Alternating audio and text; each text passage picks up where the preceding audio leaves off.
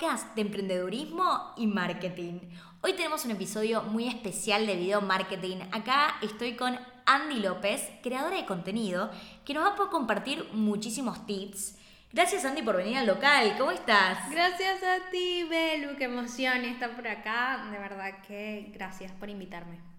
Me encanta, gracias por venir. Sé que, bueno, estás embarazada de cinco meses, era pancita tan linda. Sí, sí. Y igual te hiciste el tiempito para venir, que sé que estás a full porque, bueno, no solamente sos creadora de contenido y contenido muy profesional, que eso valoro muchísimo, sino que también tenés una marca, sos emprendedora. Sí, de todo, de todo un poco. Ahora yo creo que en estos tiempos 2.0 da las redes para hacer de todo y eso intento. Emprendedora, creo contenido, canal de YouTube, en todas. Espectacular. Me gustó mucho esto tuyo que vos creás también contenido para YouTube y no todos los creadores de contenido se meten en, este, en esta red social que exige mucho más que hacer un IGTV porque es un contenido un poco más profesional. Y me encantaría que hagamos un episodio con, con, con tips para video marketing, ¿no? Para alguien que recién arranca y que quizás, bueno, no tiene todos los elementos para hacer un video súper profesional, pero bueno, con lo que tenemos en casa, ¿cómo podemos hacer un video que impacte y que venda? Realmente yo siento que más allá de la calidad, que yo siento que ahora mismo no es tan importante. Antes se veía más que si la calidad que se sea la cámara más profesional, que se viera todo con las luces. Ahora realmente el contenido es lo que vale la pena, ¿sí? Igualmente con lo que tengamos podemos empezar sin ponernos tantas excusas y yo siento que lo principal, como le digo, es el contenido. Ahora bien, realmente cuando yo empecé, em, me puse muchas trabas y me pasó que pensaba que no tenía la mejor cámara, que no tenía el aro de luz indicado, que no tenía todo lo que supuestamente tiene un youtuber o creador de contenido. Pero me di cuenta que a veces em, no se necesita todo eso y a través del mismo YouTube me di cuenta que podía comenzar a inspirarme a ver que con mi propio teléfono lo podía hacer y lo que sí es que se necesita un programa de edición. ¿sí? Yo empecé con Final Cut, me quedé con ese programa, pero también aprendí a través de YouTube a usarlo. Hay muchísimos cursos de cada programa que tengas para editar que simplemente buscando en YouTube puedes aprender a usarlo de una forma profesional. Así que no me puse trabas, dije voy a empezar eh, con mi teléfono y creé contenido de cómo emigrar. Espectacular. Con, bueno, Final Cut es un programa que tiene Mac, ¿no? No, Final Cut eh, no necesariamente lo tiene Mac. iMovie sí, iMovie es muchísimo más sencillo y si ya tienes una Mac, te recomiendo que empieces por ahí. Pero en dado caso de que no lo tengas, yo usé Final Cut. No es fácil de usar el programa. Realmente hay que ponerse algo así como Photoshop pero no imposible. O sea, realmente... Pero es más fácil que Premiere, se puede decir. parecido, parecido, parecido. Pero no es sencillo, no, te, voy a ser sincera, las cosas como son. no es tan sencillo usar el programa, pero si tienes las ganas, lo haces. Y realmente un video de YouTube lo único que necesitas es ir cortando y listo. No le tienes que meter tanto potencial que si mueves las manos y sale una chispita, que si salgan las letras abajo. Realmente para empezar lo que importa es lo que transmitas y que seas lo más auténtico posible. Buenísimo, me encanta. Bueno, sí es verdad que todos los youtubers como que tienen esas ediciones que son increíbles y que nos llaman muchísimo la atención y que vos ves con... Eh, tienen como esa presentación típica que arranca su video y tiene una animación en After Effects y increíble, que bueno, quizás si recién arrancás, aunque sea, ya puedes tener, no sé, se me ocurre que puedes hacer como una placa en Canva. Sí, podrías hacer una intro. Realmente te puedes apoyar con programas de edición profesional o si no, lo puedes hacer a través del teléfono. Está Canva, está también InShot. De hecho, hay una aplicación súper buena que ya lo voy a buscar por acá rapidito, que allí en la aplicación Vita, se llama realmente para iPhone, está, no sé si para Android también está igual, pero te hace el intro. O sea, Ah, morí colocas, colocas el video y te hace cualquier intro de YouTube o para tus videos de IGTV. Cualquier ¿Cómo se escribe para los oyentes? Porque V, de corta, corta I, y T. de A. Isa, T, genial. Y A, buenísimo. Vita. Vita se escribe. Ahí no me abre la aplicación, pero lo que me Espectacular. enseño. Y allí está todo. O sea, montas el video y te hace la plantilla. Impecable, incluso con Canva también lo pueden hacer porque Canva pueden hacer animaciones Sí. y en mi curso, los videos que agregué yo, que mi curso de Instagram Marketing, todos los videos están editados por una filmmaker y editora profesional, pero me pasaba con las actualizaciones que yo no sabía cómo, bueno, cómo agrego este episodio si no tengo la introducción. Lo que hice fue editarlo en Canva y agregas una animación, lo haces en el formato horizontal que es para YouTube y lo agregas, agregas ese clip al programa donde estés editando el video y listo, ¿no? Eh, YouTube igual estamos hablando de videos que son más largos. ¿Cuál crees que es la duración ideal para este tipo de contenido? La ideal son de 5, máximo un video largo 10 minutos. También va a depender porque si eres un travel bloggers o quizás haces videoblog, por ahí a la gente le gusta que mientras más le des, más se queda, ¿ok? Entonces ahí sí podrías hacer un máximo de 15 minutos. Cuando ya tienes un público que sinceramente quiere más, quiere saber más de tu vida, quiere saber qué más haces, yo digo un máximo de 30, pero es mucho. Yo creo que es un famoso que todo el mundo quiere saber la vida entera. 30 minutos un video es ex- extremo. Pero lo ideal, yo digo que un video de 4 minutos está genial. Bueno, estamos hablando igual que YouTube tiene un público que ama su eh, youtuber, es como un seguidor demasiado, demasiado fiel. Y eh, sí, media hora quizás me parece mucho, pero 15 minutos creo que hay un montón de youtubers que hacen este tipo de contenido. Como siempre decimos, cada audiencia es un mundo acá, está bueno que se lancen, que empiecen a hacer videos quizás más, más cortos, porque también es un esfuerzo enorme hacer un video de 15 minutos y decís, bueno, quizás me conviene hacer la parte 1 o la parte 2, que la comparto a la próxima semana, y eh, en todo caso, después veo si mi audiencia, y después veo eh, cuánto ve mi audiencia, ¿no? Ves las estadísticas. ¿Cuántas veces por semana recomendás publicar en YouTube? Dos veces por semana. Y si lo puedes hacer por lo menos interdiario, ahí el crecimiento en YouTube lo ves en tres meses. Si subes interdiario videos. Ahora, si no es posible, mínimo dos videos a la semana. Y allí pues ves el resultado un poco más lento dependiendo igual del contenido, porque, porque YouTube es, como digo yo, si das en el clic con el video indicado, listo. ya está. Ahí tienes visitas, tienes gente que llega, puede ser por un solo video y puedes ir montando, diría yo, dos, tres videos a la semana y luego interdiario. Realmente eh, editar videos en YouTube y subir contenidos a esta plataforma no es fácil. Se necesita de muchísima constancia que realmente eh, parece sencillo, pero no lo es. Yo realmente admiro a, todos esos youtubers que suben videos todos los días porque es un trabajo de locos. realmente es bastante. Sí, me imagino que ya tienen el clic y ya tienen la forma de trabajo y se acostumbraron y bueno, dedican su vida a eso también. Eh, creo que es lo mismo que pasa con TikTok, que TikTok para crecer tenés que subir videos todos los días. Igual en TikTok estamos hablando de videos que pueden ser de 15 segundos y de un minuto máximo y eh, tienen una edición súper casera. Es mucho más sencillo. Incluso TikTok editas el video en la misma plataforma. Sí, yo siento que también TikTok lo que te da es que es mucho más espontáneo, todavía más. O sea, la gente como que no lo piensa tanto, no está tan guionado. Igualmente yo soy pro de que cada uno de los videos sea lo más auténtico posible, pero van armados, quieres o no. eh, si haces una IGTV, debes saber más o menos qué vas a decir. En YouTube también debes tener una idea, pero TikTok, mientras más espontáneo eres, más éxito tienes. Buenísimo.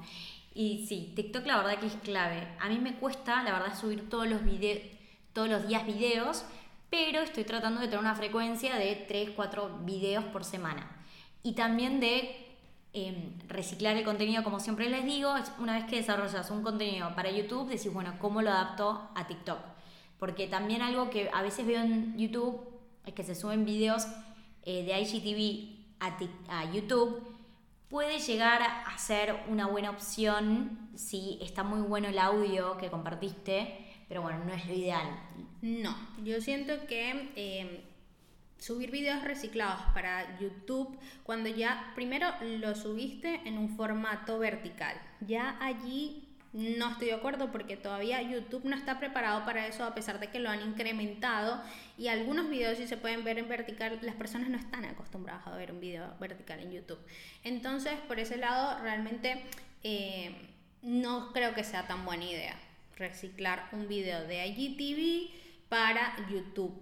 Siento que son dos formatos distintos. Ahora, el contenido, por supuesto que sí lo podrías adaptar para cada una de estas plataformas, pero grabándolo de un formato totalmente distinto. Genial. Sí, quizás lo que se puede hacer, se me ocurre, es que en el programa de edición lo que haces es ponerle un título y lo cambias a formato horizontal y como que queda como estilo podcast, por ejemplo. Por supuesto, también podría ser eso una opción y en Canva también le puedes hacer una plantilla con una animación de audio y por allí también queda estilo podcast porque se está viendo mucho también eh, que no solo la gente ve videos, sino que también van escuchando y se hace un podcast tranquilamente. Genial, sí, ese tipo de contenido estilo audiogram, yo lo hago en una página que ahí voy a buscar porque la tengo por acá, eh, que está bueno porque puedes hacer posteos de Instagram con estos audios y aparece toda la animación del audio, está bueno y es una forma de, por ejemplo, promocionar un episodio de un podcast. Sí, totalmente. Y eso mismo también lo puedes utilizar para un posteo de Instagram, te diría genial porque los audio posts ahorita están siendo mucha, mucha, mucha tendencia. La gente ya se está acostumbrando más a no solo ver videos, sino a escuchar y realmente ahí sí podrías reciclar todo ese contenido. Quizás si tienes una IGTV o tienes algún videito de YouTube, colocar la parte más interesante y lo colocas como un audio post y haces que la gente se redirija, porque yo creo que todas las redes tienen que ir una acompañada de la otra también para que tenga ese éxito y ese movimiento. Sí, me encanta. Bueno, hablando de los videos, qué importante es el gancho de esos tres segundos para que la persona que ve tu video se quede, se quede y siga consumiendo más. Si hablamos de Instagram, seguramente va a tener que quedarse hasta el minuto. Entonces no podés contar la solución al problema que estás presentando antes del minuto, porque si no, no.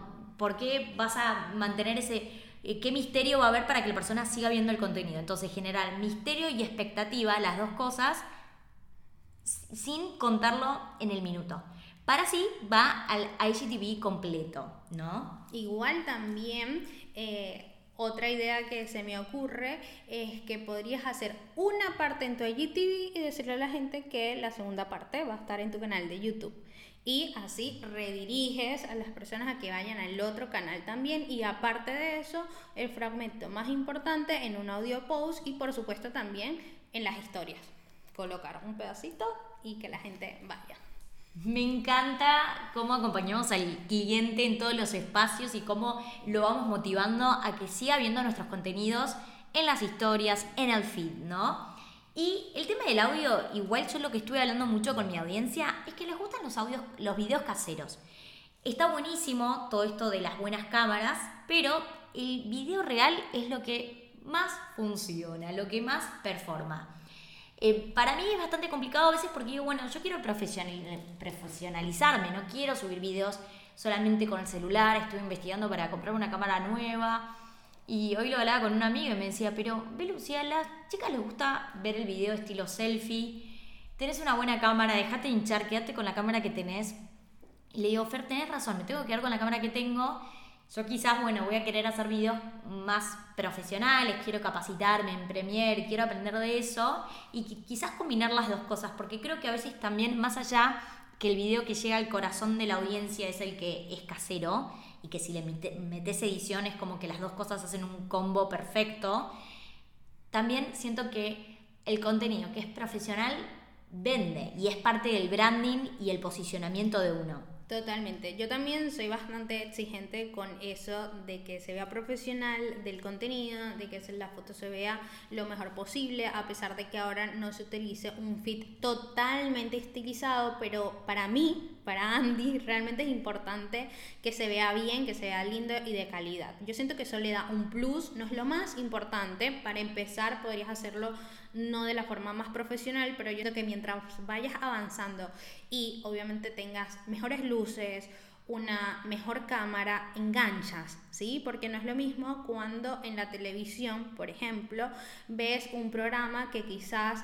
Eh, no es lo mismo en la televisión que quizás, por ejemplo, veas un programa que está pixelado, que se queda pegado, vamos a decirlo así, a que veas un programa totalmente en HD, ¿sí? Obviamente te vas a quedar con la programación que mejor se vea. Pero puede ser que por allí, obviamente también te guste el otro, lo veas, puede ser que sí, puede ser que no, pero engancha muchísimo más cuando tu contenido es más pro, ¿sí? Pero yo siento que todo con el paso del tiempo. Ahora, nosotras que creamos contenido más profesional, que ya llevas una cantidad de seguidoras, puede ser alguien que nos está escuchando acá también, que quizás ya tenga un público, está genial que se anime y por ahí quizás no sea la mejor cámara, pero que se invierta un poco en equipos, en luces, porque hace la diferencia. La verdad es que sí. Me encanta Andy y a ver, ¿qué consejo le podemos dar a, aquellos emprendedores que nos están escuchando y que nunca se animaron a hacer un video? ¿Cómo empezaste vos a compartir video? ¿En qué espacio? ¿Cómo fue ese salto de decir, hola audiencia, acá estoy? Realmente yo consumía YouTube desde el principio.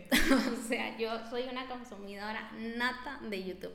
Entonces ya la tenía como más clara, ya sabía qué era lo que quería y simplemente tenía una camarita Sony de esas vintage viejitas, la encendí y dije voy a grabar videos porque además pasaba algo que sentía que la gente no tenía información al momento de emigrar y bueno, yo soy venezolana yo sentía que al venezolano, después me di cuenta que había muchísimas más personas aparte del venezolano que quería emigrar, necesitaba más información y un poco más amigable.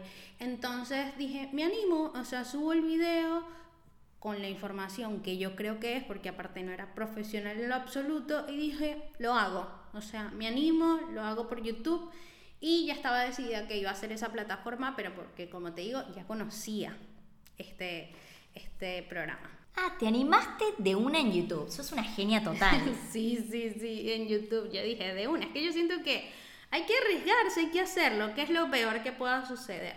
Realmente sí hay gente en YouTube que se ha vuelto un poco más cruel. Yo siento que cuando yo empecé las personas eran como un poquito más amigables, pero ahora ya el hate es incontrolable. O sea, Atacaron todas las redes sociales los haters. O sea, la gente a través de una pantalla dice simplemente lo que le canta. Ya, te lo digo y punto. Pero bueno, yo siento que hay que estar muy seguro, eso sí, cuando estás en las redes, muy seguro de lo que eres, em, tratar de no tomar en cuenta esos comentarios que ni al caso, porque realmente en las redes sí se ve ese tipo de personas que no tienen nada que hacer y se comentan cualquier cosa.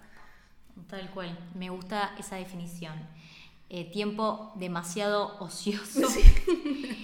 Em, y cuando lanzaste el video de YouTube, ¿qué título elegiste y por qué? ¿Hiciste una investigación o fue súper casero el tema?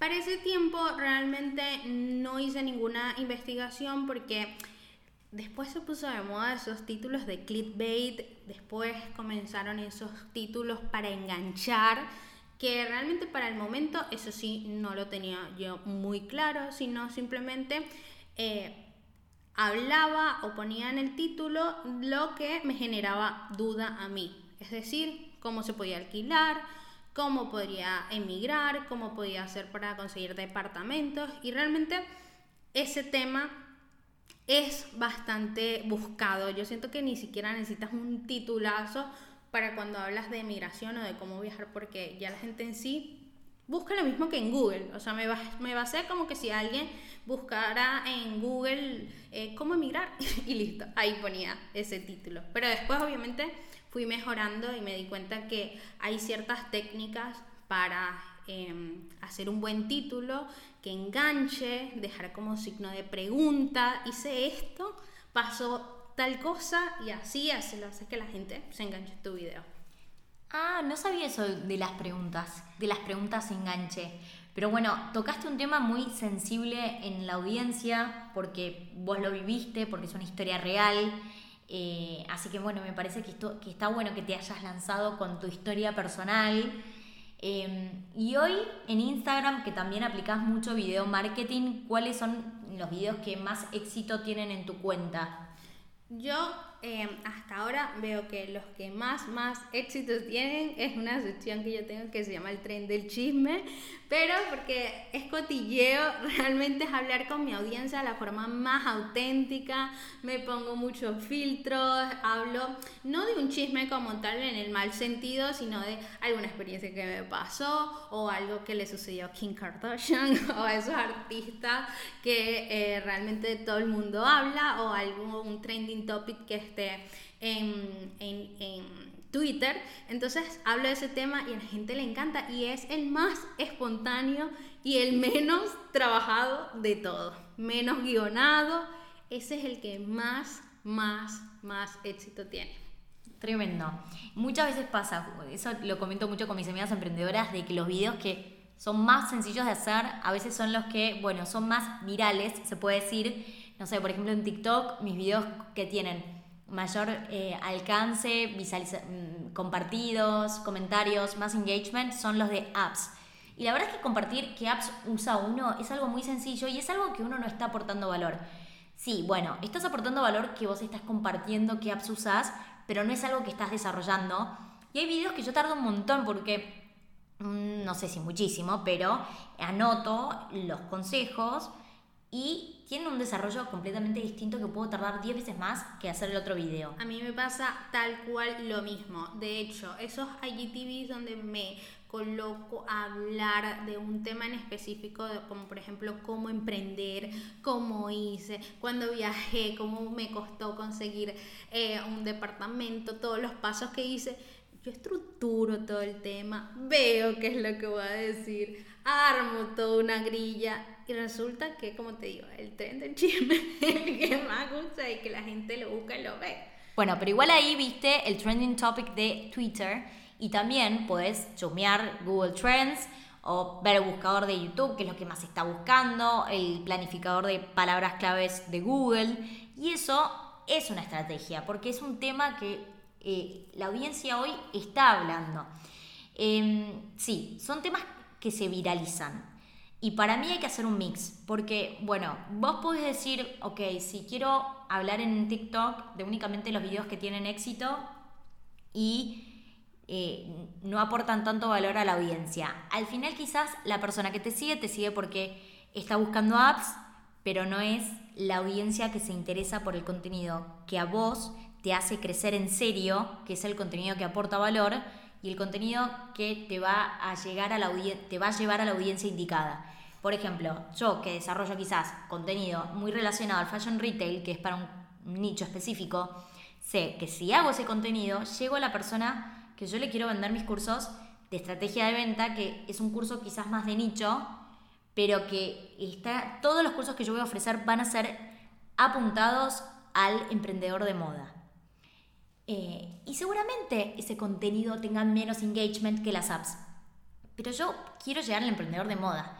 Entonces también tenemos que pensar cuál es el objetivo de nuestro video. Podemos tener videos con el objetivo de viralización y podemos tener también videos que van a tener el objetivo de concretar ventas, de conversión, que seguramente no van a tener mejor mm, engagement, pero sí nos van a traer ventas. Por supuesto, eso es fundamental.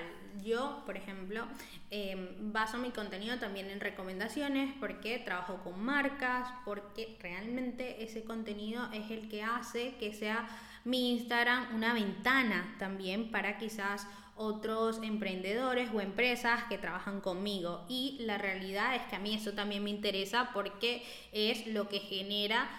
Em, lo que genera ingresos con esta plataforma porque también no deja de ser un trabajo a pesar de que es un hobby.